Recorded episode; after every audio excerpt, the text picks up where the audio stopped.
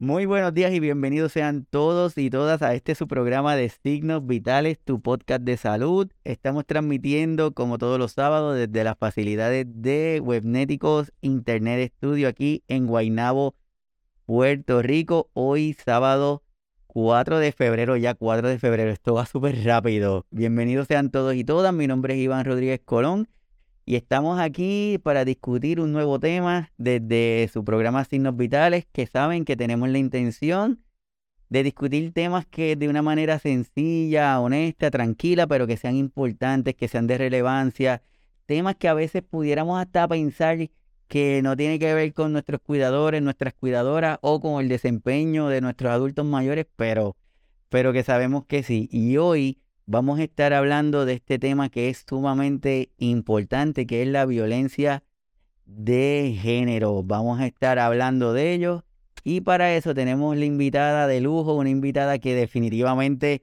nos da el honor y el privilegio que está con nosotros y es nuestra primera invitada eh, aquí presencial desde hace, desde hace muchísimo tiempo. Así que estén todos pendientes porque esto apenas comienza está con nosotros y con ustedes le presento a Migna. Migna, bienvenida.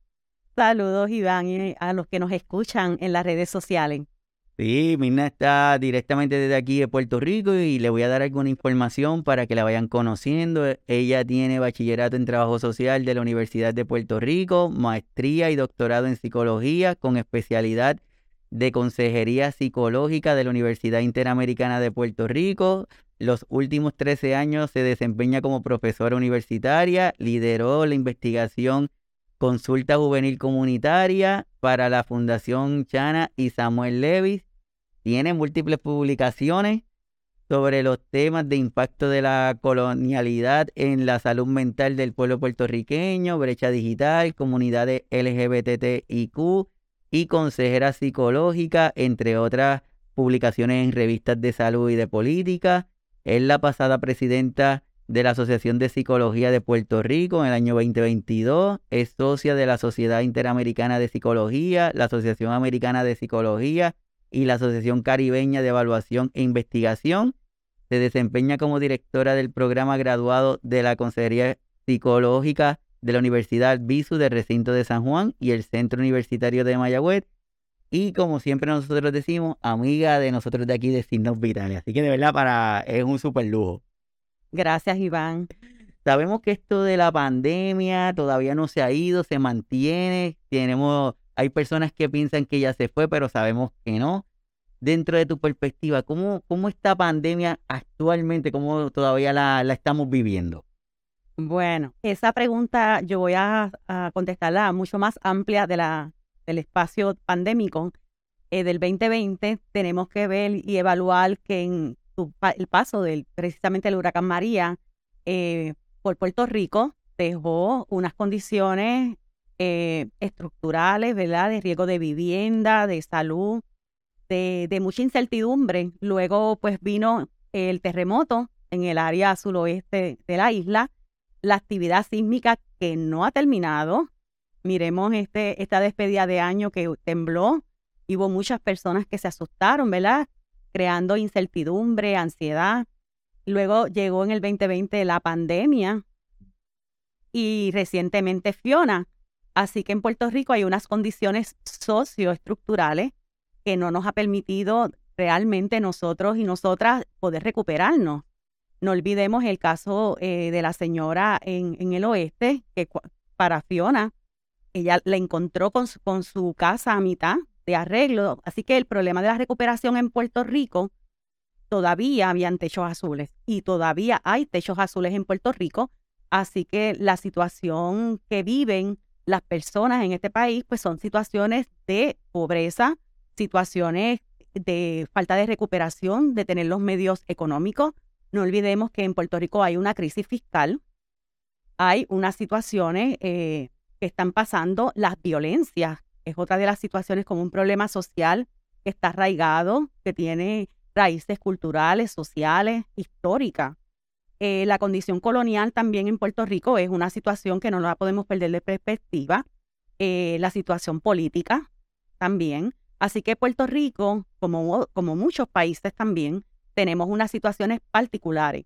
Y, y eso pues, ¿verdad? Deviene unas situaciones en términos de nuestra salud física y mental, como son el acceso a mejores servicios de salud. Y cuando digo salud, ¿verdad? Salud física y salud mental. Y, Mm, que, y que esa fuga, por ejemplo, de profesionales de la salud, que tampoco se habla, se habla mucho de los médicos, y de eso tú sabes, pero no se habla, por ejemplo, de los psicólogos y las psicólogas que se están moviendo también fuera del país. Así que nosotros tenemos unas situaciones de mucha precariedad social, una crisis económica en el país fiscal que no se va a resolver al inmediato y que nuestro país es- es- está ¿verdad? adoleciendo. Hay un dolor, hay unas situaciones que estamos manejando eh, eh, en nuestros hogares. Y a mayor vulnerabilidad, adultos mayores y adultas mayores, eh, personas de las comunidades LGBT, las mujeres que crían niños. Eh, hablábamos hace un rato de los adultos mayores que están en la montaña. No nos olvidemos que, ¿verdad? Cuando pasó el huracán María, esa, ese recorrer, ese trazo de entrar por Yabucoa y pasar por estos pueblos de la montaña, dejó unas situaciones donde muchos adultos mayores quedaron solos después de María porque sus hijos o sus hijas eh, buscaron opciones para irse del país para trabajar por la situación en que quedaron sus hogares. La pérdida, el duelo, la falta de empleo. Así que esa situación, cuando comenzamos, después de María, comenzamos a visitar los hogares en, eh, por ejemplo, Comerío y Bonito, comenzamos a darnos cuenta de que había una situación, que hay, existe una situación en el país. Así que es definitivamente eh, no es solamente la pandemia del COVID que nos ha dejado con muchos duelos, con mucha pérdida, eh, pérdida eh, para algunos de empleo. Eh, salir del confinamiento también ha- eh, ha causado también un lastre. Cómo nosotros y nosotras volvemos entonces a reorganizar nuestras relaciones interpersonales, cómo volvemos a, integrarnos al asunto del trabajo en, nuestro campo, que es la salud. Pues la, la telesalud llegó para quedarse como un medio de acceso a esos servicios de salud. Eh, así que eh, la pandemia nos trastocó, nos estrujó y, y aquí estamos en recuperación. Así es como tú dices, la pandemia demostró muchas cosas y también trajo, le dio visibilidad a muchas cosas que pensábamos que no estaban pasando. Y sí, y una de las cosas, como cuando estabas hablando, Mignam, es como que una pandemia dentro de pandemias. Pero esas otras pandemias no las mirábamos, sabías que estaba ahí, pero que pues, no estaban. Y dentro de eso, al principio, ¿te acuerdas que decían, sí, es importante el distanciamiento social? Y de momento empezaron, no, el distanciamiento físico. Y de momento, no, distanciamiento físico no, distanciamiento social, distanciamiento físico. Y empezaron a hablar, comunidades de psicólogos y de psicólogas empezaron a hablar, a tener la preocupación de eso que nosotros vamos a estar hablando hoy, que era de la violencia. Porque empezaron a levantar banderas, quizás algunos de nosotros no nos llamaba tanta la atención porque no lo manejábamos directamente, pero muchos de los psicólogos y psicólogas empezaron a levantar bandera y decían, ¿y qué va a pasar ahora con la gente que está en la casa, que ya no pueden salir, con las parejas que eran conflictivas y que todavía están en la casa? Entonces, ¿qué, qué violencia? Si vamos a empezar a afinar un poquito esto de definiciones, esa violencia, ¿cómo la podemos definir? Bueno, la violencia se define como esa, ese acto o situación, como tú mencionas, donde la seguridad de, las de otros está en riesgo. Su seguridad, su protección social, individual, mental. Así que hay muchos tipos de violencias, ¿verdad? Hablamos a veces de violencia en singular, pero me gusta eh, apalabrarlo desde las violencias, porque no solamente es la violencia de género, son las violencias en, el maltrato de menores, en, en en el escenario laboral, cuando hablamos de acoso y hostigamiento sexual. Hay muchos matices de la violencia. El acoso callejero también es un tipo de violencia que sufren particularmente las mujeres y los cuerpos feminizados. Eh, así que eh, es cuando la seguridad de una persona está, en, en, en algún, tiene un nivel de compromiso, se compromete esa seguridad física y mental.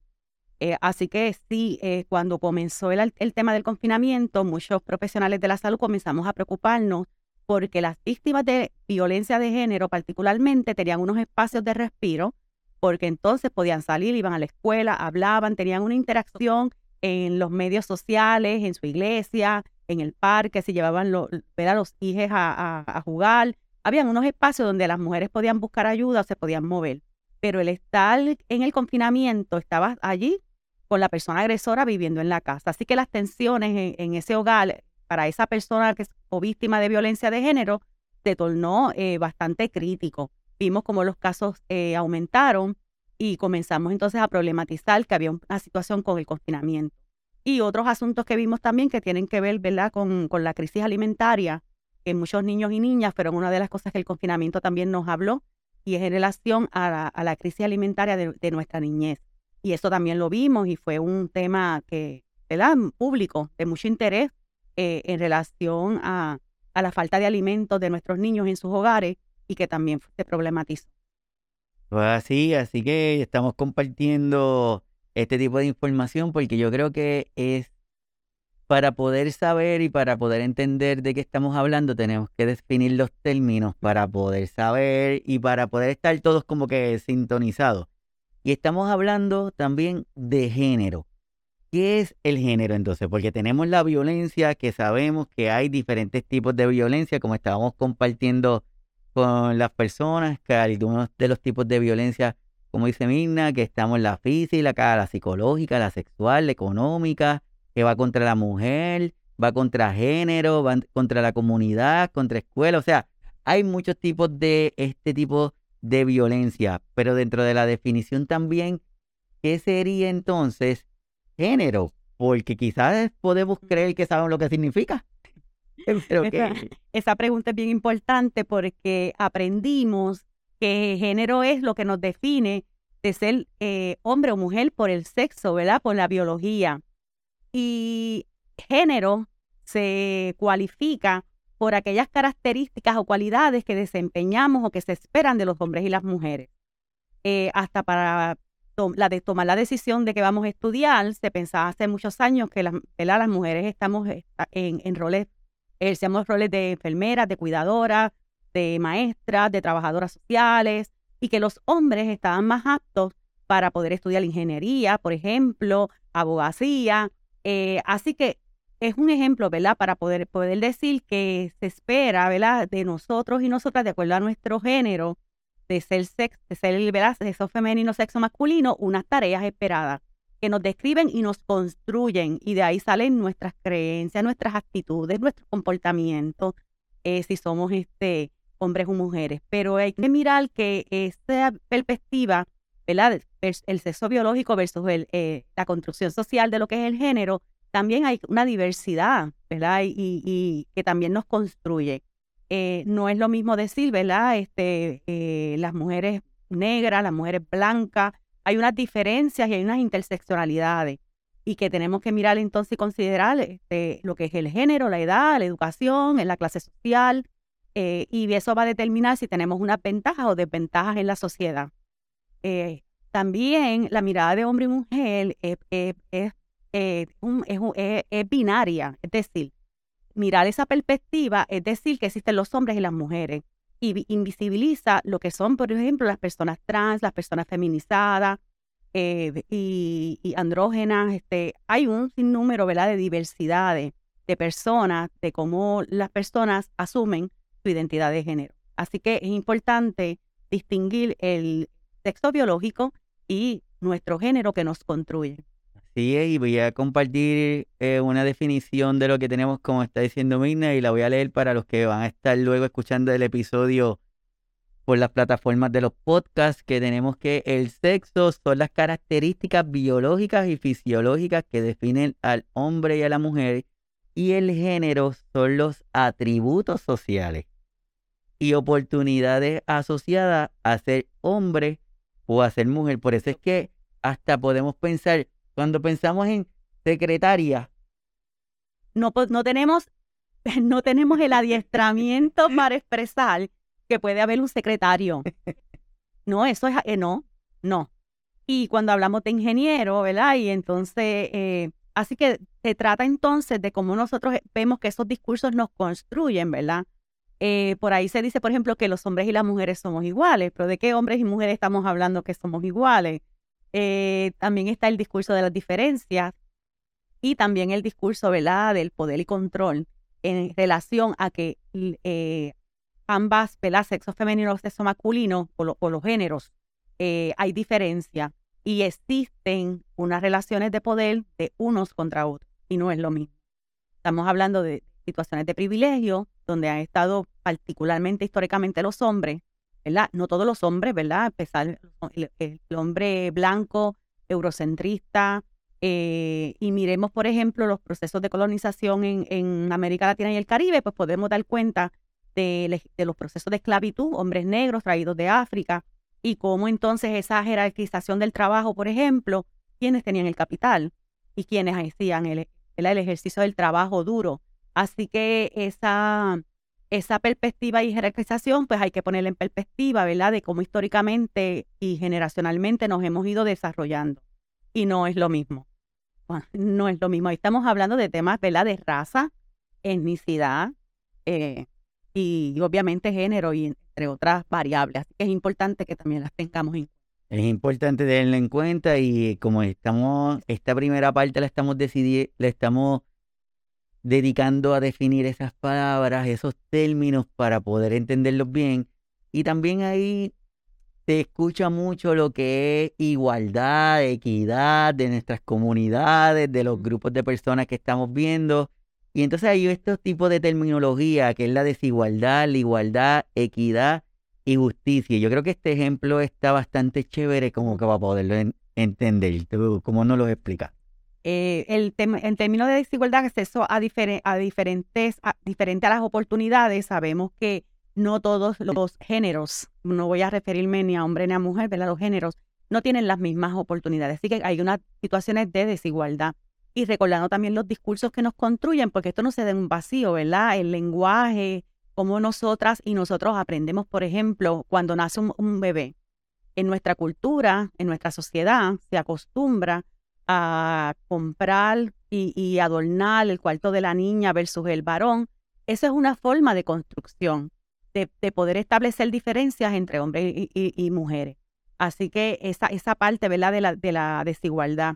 Eh, la igualdad, pregunta ahí, ¿verdad? herramientas y asistencia distribuidas uniformemente, pues no siempre esa igualdad en, en, ¿verdad? en, el quehacer cotidiano los hombres y las mujeres las tenemos, por ejemplo particularmente las mujeres. Cuando hablamos, por ejemplo, del techo de cristal, que es un término que da cuentas cuando las mujeres están trabajando en, posiciones de, poder, de toma de decisiones, y hay hombres también, pues los salarios de hombres y mujeres no son los mismos. Así que tenemos también, ¿verdad?, que esa parte de esa uniformidad no necesariamente eh, es real. Eh, así que el otro, la equidad, que es un término que estamos trabajando mucho ahora, ¿verdad? Es la oportunidad que tenemos todas, todos y todes, eh, todas las personas de poder estar, ¿verdad? Tener acceso a, los mismos recursos, a una misma educación y que podamos tener esas oportunidades. La justicia, eh, arreglar el sistema para ofrecer acceso equitativo, tanto herramientas como oportunidades, pues la justicia, ¿verdad? Es como la esperanza en ocasiones, ¿verdad? Eh, debemos interpelar ese discurso de la esperanza y la justicia, pero que se haga real, ¿verdad? Eh, que, ese acceso a la justicia también sea para todos y todas. Eh, así que son conceptos muy importantes para trabajar nuestros valores como sociedad y para poder este apalabrarlo, pero es accionarlo, ¿verdad? Ah. Porque apalabrarlo, entenderlo, comprenderlo, pues es importante, pero también es como lo accionamos. Y eso es lo más importante, me parece. Ah, y no se vale como que solamente tener la información, entonces ya tenemos la información y qué vamos a hacer con ella, entonces ahora hay que poner la acción. Claro. Así que a todos los que están conectados hoy con nosotros aquí en el programa, gracias, siempre agradecido. y estamos hablando de violencia de género con Migna Rivera García, nuestra invitada de lujo del día de hoy. Estamos discutiendo este tema que definitivamente es sumamente importante, sumamente revelador también y vamos a ir descubriendo cosas porque podemos pensar que una actitud, una acción no significa nada, pero cuando lo vamos viendo con muchas cositas unidas, podemos decir, hmm, espérate, esta es una banderita, tengo que estar pendiente. Así que vamos entrando en el tema entonces. Ya definimos lo que es violencia, lo que es género, equidad y otras terminologías. Entonces podemos estar diciendo, ¿qué es la violencia de género entonces cuando tomamos estos dos términos, estas dos palabras que son gigantescas, las unimos violencia de género. ¿A qué nos referimos? ¿Cómo lo podemos identificar? Pues mira, es, es la violencia que se genera en una relación de pareja o en una relación, ¿verdad? Que ya, ya no, que en noviazgo, que también tenemos que reconocer que en el noviazgo hay violencia, pero este tipo de violencia que tiene un impacto, ¿verdad? En, la parte económica, en la parte social, en la parte emocional de las personas que la padecen. Eh, como hablabas ahorita y hablábamos de la rueda de, control, de poder y control, ahí podemos ver y, ¿verdad? identificar varios tipos de violencia, no solamente la física, no solamente la sexual, la explotación, sino también la emocional, ¿verdad? la psicológica, que tiene un gran impacto en las personas. Eh, el aislamiento, vemos que también muchas parejas eh, acuden a controlar el espacio de la, de la víctima, de que no salgas, controlan quiénes son tus amigos, cuándo te vas a relacionar con, tus con tus familiares. Y estos agresores suelen proyectarse como personas afables, personas abiertas, personas este, consideradas, personas empáticas, pero existe un aislamiento por parte de la víctima a relacionarse, a desarrollarse, a trabajar. Eh, la llaman dos o tres veces en el día, ¿qué estás haciendo? Ese tipo de cosas que esa, esa rueda de poder y control ¿verdad? Nos, nos expresa. También el control de las finanzas de la pareja, de la víctima, también es una de las, ¿verdad? De, de, esas características. Eh, el control del dinero cuando ellas están trabajando eh, o disponer de los ingresos del hogar cuando los ingresos del hogar son para todos y todas en, en, en la, en la familia. Eh, amenaza, ¿verdad? Esa, la coerción y, y amenazarla eh, si hace esto, hace lo otro, intimidarla. Y vamos mirando también, ¿verdad? Eh, minimizarla, echarle las culpas, eh, trabajar y, con, esa, con esa autoestima, ¿verdad? De esa mujer, manipularla a través de los niños, no los vas a ver, etcétera. Y el abuso emocional, ¿verdad? Que es uno de los más excelentes que está ahí. Eh, así que nosotros vemos que existe esa relación de privilegio masculino, está presente y que controla ¿verdad? esa relación de pareja. Así que vemos en, en las situaciones de violencia de género que no solamente es la, acción de, un agresor, sino que hay una, una complejidad en términos económicos, en términos sociales, la falta de apoyo de la víctima para poder este, buscar ayuda. Y a veces también el sistema, ¿verdad? A veces el sistema, eh, el buscar ayuda para algunas mujeres en este país ha sido eh, la muerte. Como nosotros desde la, parte del Estado, ¿verdad? Y de las organizaciones que trabajamos, podemos salvaguardar la vida de las mujeres. Por eso es que hablamos siempre de, tener, ¿verdad? De unas estrategias que le enseñamos a las mujeres para poder protegerse. Y esas estrategias no siempre estamos educadas para implementarlas y proteger a nuestros hijos hijas y a, nosotras mismas. Así como tú dices, y por eso es que muchas veces lo describen como si fuera como una telaraña, porque también es finita y puede ser que se vea hasta bien. No, es que se preocupa por mí, es que mm. quiere saber en dónde estoy, es que me llama varias veces al día, porque es que quiere saber eh, que todo está bien, entonces lo podemos ver bien, está chévere. Y entonces son bien, son bien finitos, pero cuando pasa ese, ese límite, cuando se empezaba como que a hacer más compleja la cosa, la situación está cómo lo podemos identificar y la Organización Panamericana de la Salud tiene unos cuantos datos que les voy a compartir. Uno de ellos dice que la violencia contra la mujer, especialmente la ejercida por su pareja y la violencia sexual, constituye un grave problema de salud pública y una violación de los derechos humanos a las mujeres. La violencia puede afectar negativamente la salud física, mental, sexual, reproductiva de las mujeres. Y yo creo que ese aspecto es sumamente importante que siempre se esté señalando, porque empieza a decirnos que especialmente ejercida por su pareja, pero en nuestras sociedades, como tú decías, vemos como que unos niveles, el hombre, la mujer, algunas indicaciones que se dan, pero en qué momento eso se convierte o, o cómo podemos identificarlo como una alarma, algo rojo, algo que nos llame más la atención? Bueno, desde, el principio, si usted es, eh, está en una relación de noviazgo y usted comienza a ver indicadores de control y usted comienza a ver eh, por, situaciones que no existe riesgo ni existe ninguna situación de, de por qué nos vamos a enojar, si la persona te alza la mano, te empuja, la persona eh, te trata mal desde el noviazgo, para las personas, eso tiene que ser una alarma. Ese es, el primer paso. Eh, ya, ya, ¿verdad? Ya viviendo en una relación de pareja, pues sigue siendo ese mismo criterio. Usted tiene que estar eh, pendiente, ¿verdad? Vivimos en una sociedad sumamente violenta y los superfugios y la forma en que los agresores se comportan, pues lo hacen a veces, este, no siempre es así como yo estoy describiendo. Otras veces, Iván, es bien, eh, bien, es, la, la víctima no se da cuenta de eso porque entonces eh, ese control, por ejemplo, pues no, hoy no vas a ver a tu mamá, la, vas a ver conmigo, eh, el, sueldo que tú ganas o, el, este es el dinero de la casa, este va, lo voy a distribuir de esta forma. Son todos esos son sutiles. Estamos hablando de sutileza. Eh, por eso es tan importante la educación, ¿verdad? Con perspectiva de género y que estos temas sobre la equidad y estos temas los trabajemos desde bien temprano, ¿verdad? En nuestras primeras etapas de desarrollo de manera que nosotros cuando seamos adultos podamos eh, tener unos espacios saludables, de relaciones saludables. Eh, hay muchos factores para la violencia, ¿verdad? El uso de sustancias, por ejemplo, y uso de alcohol eh, pueden ser también detonantes para estas situaciones. las consecuencias que tiene la violencia de género para la salud de las víctimas y menores en el hogar es terrible, como situaciones de trauma, eh, y situaciones donde la, la, autoestima, la valía de esta mujer para volver a emprender lo puede hacer, pero se limita, ¿verdad? Eh, eh, es parte de esa dinámica de, la violencia de género. Así Porque es que lo, relacionan mucho esto de la violencia, le hacen como el simbolismo del iceberg, porque es como que lo, lo relacionan. Porque debajo de, ustedes conocemos que el iceberg, ¿verdad? La parte de arriba es lo que tú puedes ver como, ¿verdad? Las actitudes, los comportamientos, y situaciones observables, ¿verdad?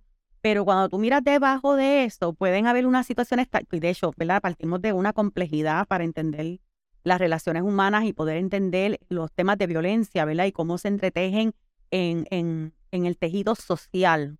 Porque estamos hablando de que cuando las personas, tienen la concepción de que se casaron para toda la vida y que, y que la concepción, ¿verdad? De que este es el proveedor de la casa, y yo soy la ama de casa. Esas concepciones, ¿verdad? Que aprendieron nuestros padres y tal vez nuestros abuelos, yo, yo pienso y creo que esto ha ido cambiando y, quiero, quiero entender que está cambiando.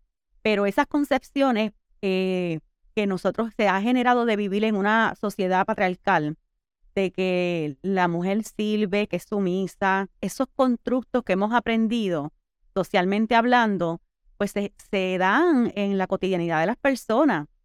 Así que por eso es que es tan complejo. Así que en ese iceberg tú por encima puedes observar ciertas cosas, pero cuando tú miras hacia abajo, hacia la parte que queda en el agua, hay un, sinnúmero de... Así que eh, esa es la descripción del iceberg, que no, no todo se observa y que a veces las personas traen situaciones, ¿verdad? De su niñez, traen también trauma, eh, uso de alcohol y drogas, eh, experiencias de violencia que se llevan también a cabo y se, se repiten con las personas con quienes están conviviendo. Así que es muy, es muy complejo la situación de violencia, pero no debemos dejar de decir que vivimos en una sociedad patriarcal y machista y que se generan, esta, estas relaciones se generan desde ahí. Así es. Mira, nosotros, si fuéramos a irnos inclinando un poquito, tratar de establecer una relación entre la violencia de género sabes que nuestros cuidadores, nuestras cuidadoras están todo el tiempo bajo este nivel de estrés, que muchas veces, bueno, la mayoría de las veces nuestros, nuestros pacientes que son cuidados principalmente son por mujeres, porque la señalaron, porque es a quien le toca, porque la sociedad, entre otras cosas. Y dentro de esa situación tenemos que regularmente tu padre pues tiene esta estructura de dominio, que era el que decía, el que hacía, el que las cosas se hacían cuando él quisiera. Entonces, al de verse en esta situación de dependencia, se crean unas dinámicas en donde la persona no lo quiere hacer porque, porque si misma es mía, porque yo tengo que hacer lo que ella me dice. Entonces eso va creando esa tensión en esa cuidadora. Y muchas veces le ponemos el sello de el síndrome del cuidador o cuidadora agotada, como yo le digo, no quemado, pero tal vez más allá tiene que haber algo, o si empezamos a mirar esto de la violencia de género, tal vez pudiéramos descubrir cosas ahí también. Bueno, es que las concepciones, nuestras creencias y nuestros valores y la manera en que nosotros desarrollamos nuestras actitudes, ¿verdad? Imagínate un adulto mayor, eh, ¿verdad? Pienso eh, que su hija lo esté cuidando, ¿verdad? Pues hay una ya de por sí es bastante tenso. Y la percepción y cómo papá, adulto mayor, lo ve versus el cuidado de la hija que posiblemente dejó de trabajar, ha dejado su vida para estar ahí. Así que es muy complejo.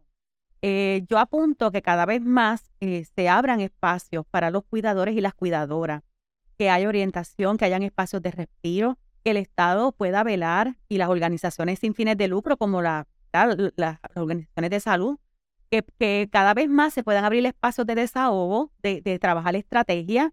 Cada paciente es distinto, si es un paciente de Alzheimer, si es un paciente encamado, eh, cada paciente tiene sus, sus características y el modo en el, el cuido, ¿verdad?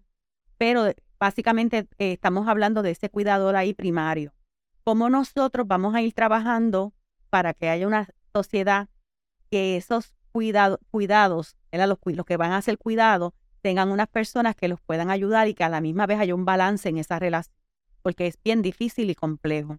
Una de las cosas que encontramos, por ejemplo, en muchos hogares en la montaña son los adultos mayores cuidando a sus padres y a sus madres. Y honestamente es bien difícil, no hay relevo, eh, porque cuando es una familia que tiene ¿verdad? unas condiciones mejores, pues los hijos o hijas se, relevan, hacen turnos, atienden a, o lo pagan un, un cuidador, pero no siempre las familias en Puerto Rico pueden pagar cuidadores para sus padres, madres. Así que eso pues es tenerlo en cuenta en cuando nosotros estamos diseñando estos programas de servicio, que podamos también atender esta población que, que siga aumentando. hay una gran necesidad. Es una gran necesidad y por eso es que estamos aquí compartiendo estos temas, porque no puede, mm, debemos empezar a prestarle atención y empezar a darle visibilidad a, este, a estas situaciones no solamente quedarnos como que no, es que Iván es cuidador o es que Norma es cuidador, sola, es esa palabrita significa tantas cosas y muchas veces es la cuidadora, es mujer, es hija, pero es mamá, es esposa.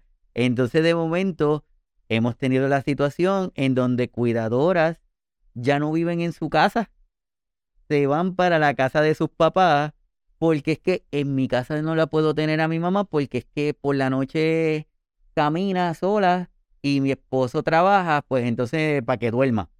Entonces, para que duerma, eh, su esposo vive en su casa y ellos están en casa de sus papás. Y yo le digo que eso técnicamente están divorciados porque ni se visitan ni se hablan. Entonces, todo ese tipo de cosas, cuando miramos y cuando vemos la definición como ahorita estábamos presentando, esos tipos de de violencia, estos tipos de, de situaciones que se van creando, pues entonces todo el tiempo están siendo agredidas, pero lo miramos hasta normal. Ah, es normal que viva con sus papás porque lo está cuidando. Bueno, se normalizamos la, en el país, ¿verdad? Nuestra experiencia como país se, se ha normalizado la violencia. Eh, me parece que cuando miramos los medios de comunicación masiva, ¿verdad? Particularmente los comerciales, me refiero, ya vemos ese asunto de la criminalidad y la violencia y lo vemos ya y, y no puede ser. Esto es un síntoma terrible para, para la sociedad.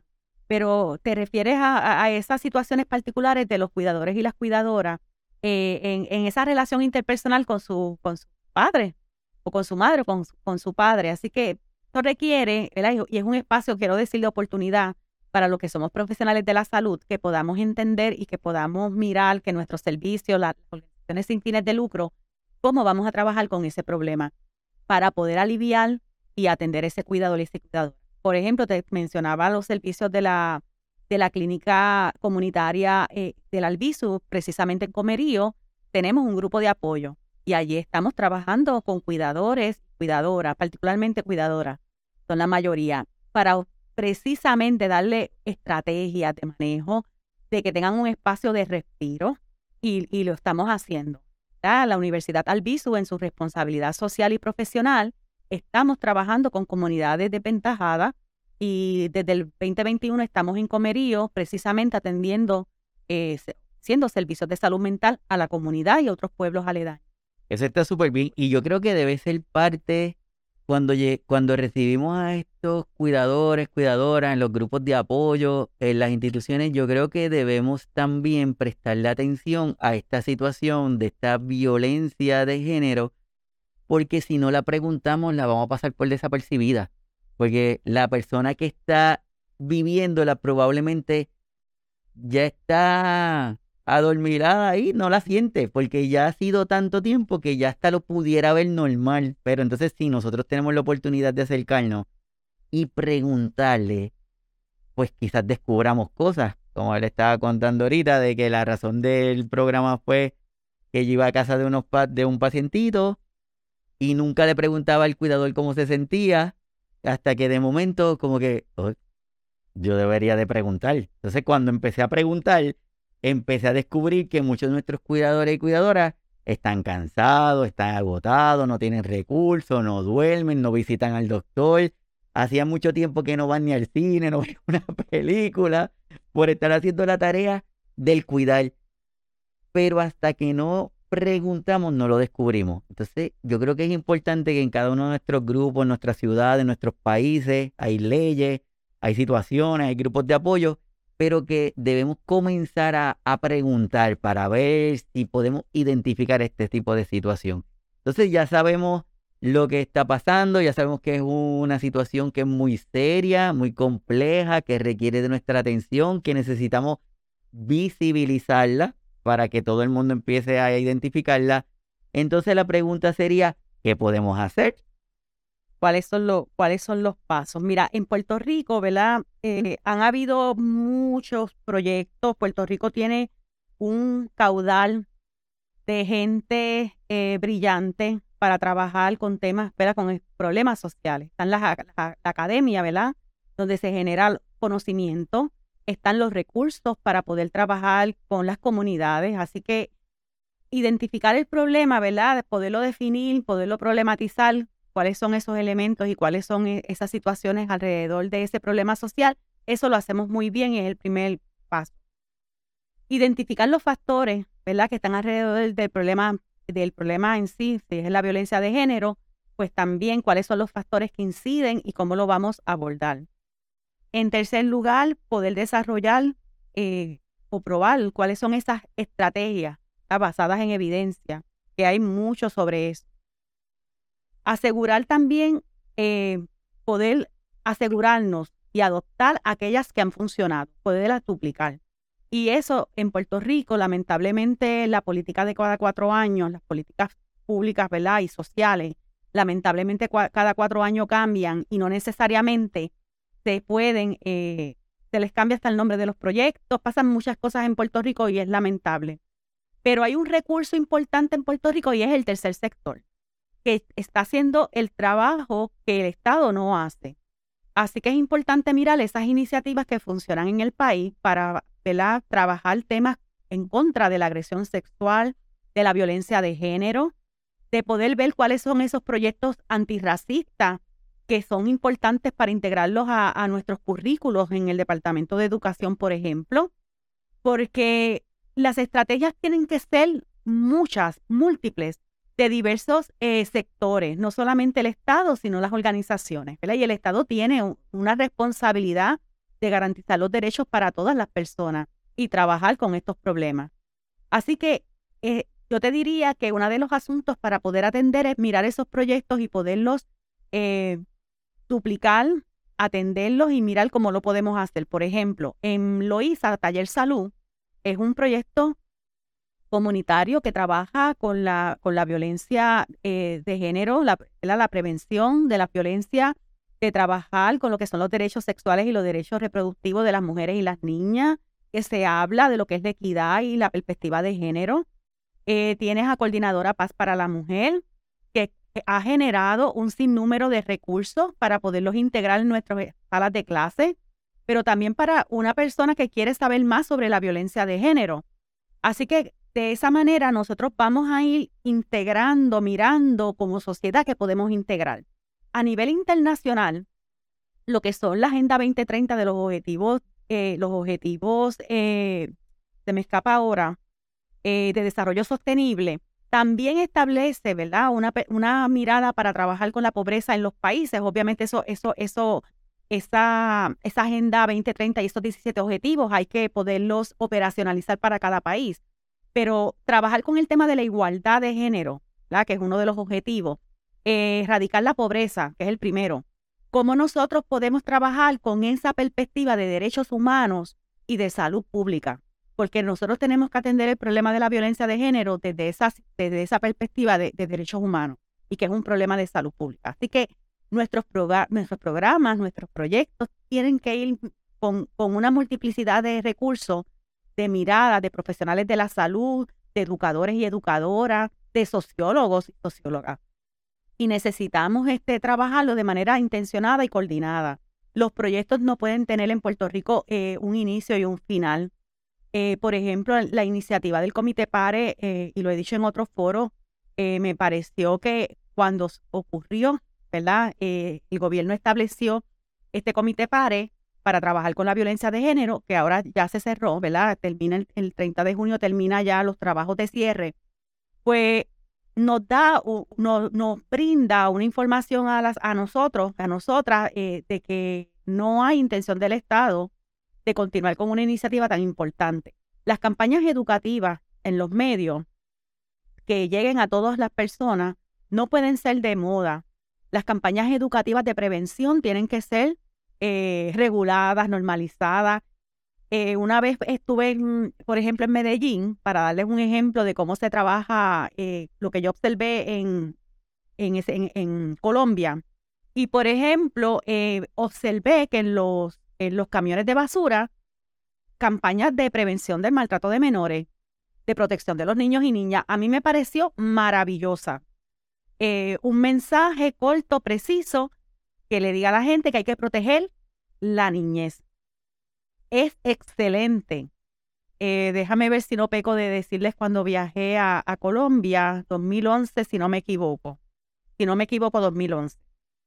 Así que lo que les quiero decir es que necesitamos en Puerto Rico campañas que, que, nos, que nos estén recordando cuál es el papel esperado de nosotros y nosotras, que proteger la niñez, que, que poder eh, nosotros mismos promocionar eh, lo que son conductas saludables, eh, ser asertivos y asertivas, que podamos desarrollar destrezas sociales y emocionales, de cómo nos comunicamos con los demás, que podamos tomar decisiones responsables, pero para tomar decisiones responsables necesitamos tener la educación y tener, ¿verdad? Esos procesos de socialización dirigidos a eso.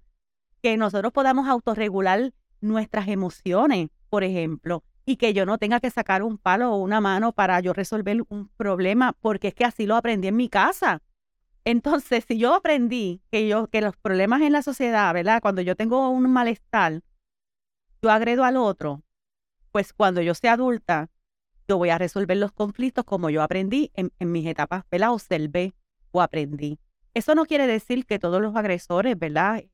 Están determinados, pero sí está, ¿verdad? Los, que, los estudiosos, ¿verdad? De la conducta humana, sabemos que esos aprendizajes se, se arraigan a la forma en que las personas nos conducimos y están ahí. Así que hay muchas formas de, ¿verdad, Iván? Este, nosotros necesitamos hacer más trabajo estructural, más trabajo de base con la gente y que sea trabajo participativo, porque en la toma de decisiones, las comunidades y las personas que se ven afectadas por estas políticas o por, por, por estas situaciones o por las decisiones del Estado deben ser parte de la toma de decisiones, definitivamente. Es lo que muchas veces no pasa. Viene alguien a, a dar instrucciones que no está ni dentro de ese mismo grupo. es terrible, no saben.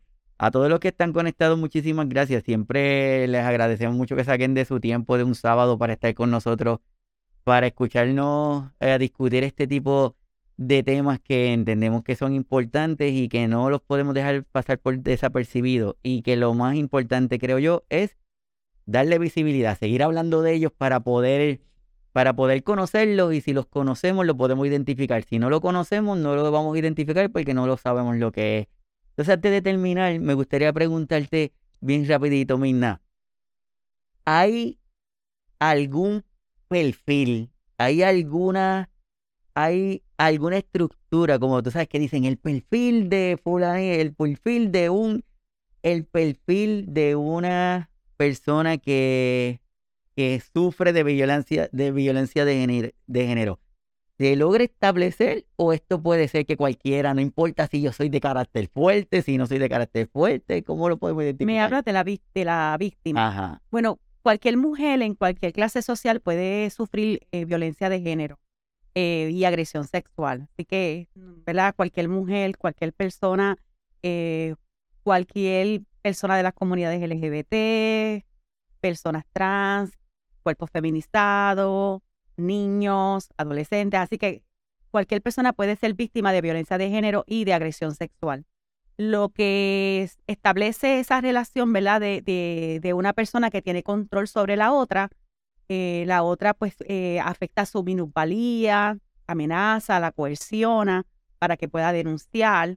Y el agresor, pues, eh, como te dije ahorita, puede pasar hasta solapado porque es una persona agradable, puede ser un líder de la comunidad, puede ser una persona que sí tiene poder, puede estar en el área de seguridad del Estado, como hemos visto tantos policías, ¿verdad? tantos casos de violencia de género por parte de policías.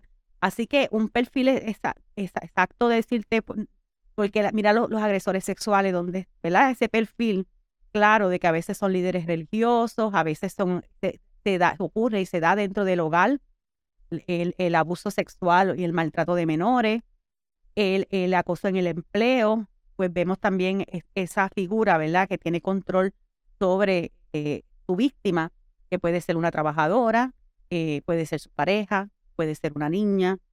Eh, así que básicamente, ¿verdad? Tendríamos que mirar cuáles son, este, qué dicen las investigaciones, pero sí, en términos de la violencia de género, eh, los agresores controlan a la víctima. Y, hay una, un, ¿verdad? un espacio de, estudio que hacen, ¿verdad? De, de, acercamiento, que saben que pueden, este, que las condiciones son las mejores en ocasiones trabajan con la víctima, humillándola y trabajando esa valía personal, eh, que también entonces propicia esas condiciones, pero las fueron trabajando ellos. Así que no, no busquemos un perfil, no pensemos porque no, es que Juanita tiene un carácter fuerte, a ella nunca le va a pasar eso, no lo miren así, si empezamos a buscar y muchas veces las personas que están maltratadas, las personas que están sufriendo de este tipo de maltrato son personas que las vemos fuertes, que las vemos como que podemos pensar que nunca le va a pasar. Así que no busquemos eso. Cada uno de nosotros estemos alerta, leamos, busquemos información por el Internet de fuentes confiables. Identifiquemos y conozcamos lo que es esto de lo de la violencia de género para poderlo identificar. Entonces el tiempo va bien rápido, este es un tema que es bien grandote, pero lo bueno es que Esperamos volverte a tener para seguir hablando de otros temas que probablemente surgen desde, este mismo tema. A modo de resumen, ¿qué le podemos decir a las personas que van a estar escuchando el episodio? A ese resumen de lo que es esto de la violencia de género. Número uno, que si usted está en una relación de peligro, ¿verdad? Que está su vida, eh, su seguridad, la de sus hijos, puede buscar ayuda. Eh, hay organizaciones que están trabajando con, estos temas y con las víctimas y las refieren. En Puerto Rico hay hogares albergues que pueden cuidar de, las mujeres y de sus hijos y sus hijas y que usted no debe permanecer en una situación donde su vida usted sabe que está en riesgo. Si usted sufre de amenazas contra su vida, contra su, integridad eh, como persona y que usted se siente que está en una situación de peligro, tiene que salir huyendo. Eh, definitivamente. Y en una situación de emergencia tiene que llamar al 911 si es una emergencia inmediata. Eh, también eh, para orientarse más sobre este tema, nosotros estamos ahora en el mes de febrero y Coordinadora Paz para la Mujer tiene una campaña que se llama hashtag ama consentido. Así que ahí podemos conseguir mayor información. También la página Consentido PR también tiene campañas educativas donde las personas pueden conocer más sobre los temas que hemos tocado hoy. Eh, también el Observatorio de Género PR cuenta con información actualizada de los datos en Puerto Rico. También en la página que tiene el Comité PARE, que a pesar de que se cerró en la, iniciativa, pero sabemos que tiene mucha información en su página web y en YouTube están los videos que te mencioné. En los videos pueden conseguir temas, por ejemplo, qué es la violencia de género, qué hacer, cómo identificar si yo soy un agresor, eh, violencia de género eh, desde la diversidad funcional, adultos mayores. Así que esos videos están ahí, son hechos por la fundación, eh, una de las fundaciones en el canal 85. Después si les puedes pasar el dato, pues, te lo voy a agradecer. Y ahí también las personas pueden ver videos cortos sobre este tema, que hay, hay mucha información. la otra cosa que te quería decir es que el 8 de marzo es el Día de la Mujer Trabajadora y en Puerto Rico la coalición se, se une con sobre 40 organizaciones eh, profesionales, comunitarias feministas y profesionales para poder llevar a cabo unos reclamos al Estado en relación a la situación de las mujeres en el país. Ahí estaremos hablando de justicia climática, estaremos hablando de justicia económica, estaremos eh, problematizando el asunto de la violencia de género y haciendo recomendaciones al Estado para que atienda la situación de las mujeres en el país. No, pues perfecto, súper agradecido contigo por haber sacado de tu tiempo estar aquí con nosotros. Nuestra misión es seguir hablando de estos temas, nuestra misión es poder poner nuestro granito de arena para que tanto las comunidades de todas las personas que están cada vez estén mejor. Esto se puede replicar en cada uno de nuestros países, en Argentina, en Colombia, en Ecuador, en Puerto Rico, Estados Unidos, no importa dónde estemos, busque información, siempre va a haber algún grupo, siempre va a haber alguna forma en donde usted puede expresarse. Y mire, para poder establecer o para poder activar cualquier proceso, para poder activar cualquiera de los de las formas de ayudarle, usted tiene que alzar la mano y usted tiene que solicitar la ayuda. Si no solicita la ayuda, no lo vamos a saber.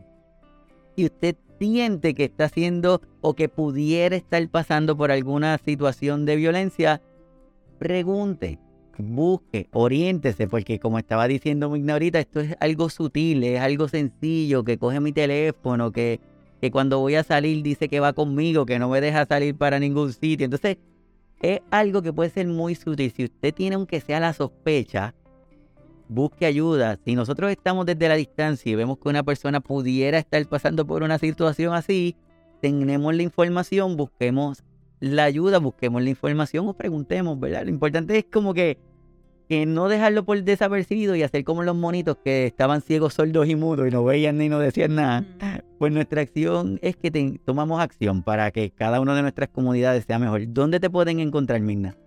Bueno, en la Universidad Albizu, que es el 787-725-6500, extensión 1112, o en el correo electrónico psicóloga.mignarivera.gmail.com. Allá las órdenes. Súper perfecto. Así que recordando que estamos en las diferentes plataformas, en los canales de los podcasts, en Spotify, en Amazon Music, en Apple. Estamos en el canal de YouTube para que se suscriban. A cada uno de los que se conectaron, muchísimas gracias. Nos estamos viendo el próximo sábado con otro tema súper interesante. Ya hablamos de risoterapia, tenemos el tema de, de violencia contigo y el próximo sábado vamos a hablar sobre la importancia de establecer límites, que es importante para, hablamos también del amor propio, de cuidarnos, que fue el anterior. O sea que como estos temas integrados van a hacer que nosotros tengamos un mejor día, que tengamos una mejor salud, tanto física como mental, como mental, que es lo que tenemos que reforzar ahora. Así que nos vemos el próximo sábado. Muchas gracias y hasta pronto. Bye.